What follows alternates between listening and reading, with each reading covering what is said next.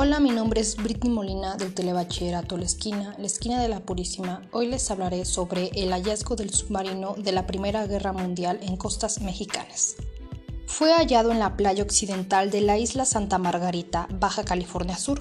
Arqueólogos subacuáticos del Instituto Nacional de Antropología e Historia hallaron a 15 metros de profundidad el único submarino histórico.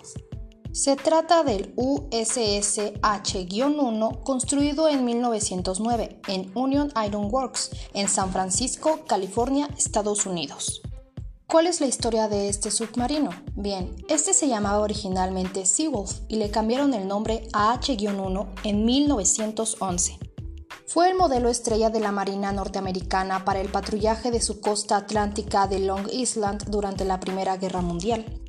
El 6 de enero de 1920, junto con el H-2, emprendió su regreso a California, en la costa este, cruzando por el Canal de Panamá.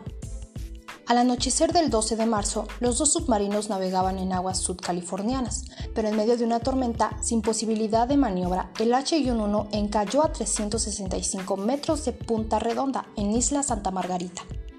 El comandante James Webb ordenó a la tripulación abandonar la embarcación y nadar hacia la playa, Cuatro de los 25 tripulantes, incluido Webb, fueron vencidos por el mar. A 400 metros de distancia, en medio de la oscuridad, el H-2 logró cambiar curso. Sin embargo, su posición impidió ayudar al H-1.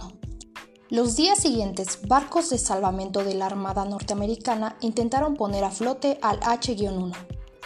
Después de intensas maniobras se fue a pique y el 12 de abril su nombre quedó grabado en la lista de la Marina de Guerra norteamericana. Le siguieron rumores de búsquedas organizadas por expertos en naufragios, quienes decían haber visto su casco. Las expediciones de retorno fueron incapaces de encontrar el fantasmal pecio. Roberto Junco, titular de la SAS, comentó lo importante que es este descubrimiento.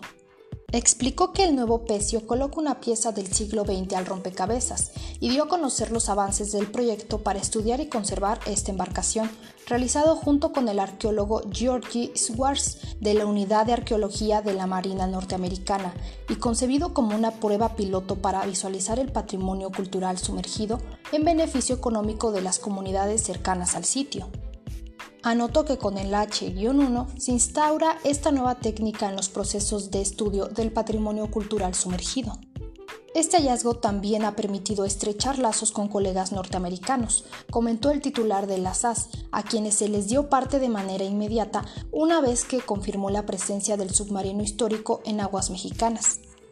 La fotogrametría fue útil para este descubrimiento. Para explicar de manera fácil en qué consiste la fotogrametría, al H-1 se le tomaron miles de fotografías a lo largo y ancho. Enseguida, mediante un programa de cómputo, se unieron las imágenes para crear un mosaico.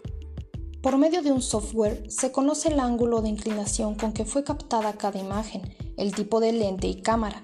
Con esa información, en la computadora se hizo un modelo en 3D del fotomosaico. Con dicho software podemos analizar elementos muy pequeños. Este modelo tiene una utilidad enorme porque a través del tiempo podemos seguir monitoreando el deterioro de la embarcación con gran exactitud, ya sea por corrientes o degradación natural del material con el que fue construida. Así haremos un seguimiento que permitirá valorar su estado cada dos o tres años y podremos identificar eventuales áreas de saqueo hormiga, dijo Junco. Qué gran hallazgo fue este, más que nada para la arqueología y antropología. Pienso que encontrar este submarino aumentó mucho el reconocimiento de lo que es estas dos ciencias. Además, como fue construido en 1909, significa que tiene más de 100 años. Esto significa que estuvo en los tiempos donde hubo varias controversias, por ejemplo, la Primera Guerra Mundial. Muchas gracias por su atención, les invito a seguirme en mi podcast y hasta pronto.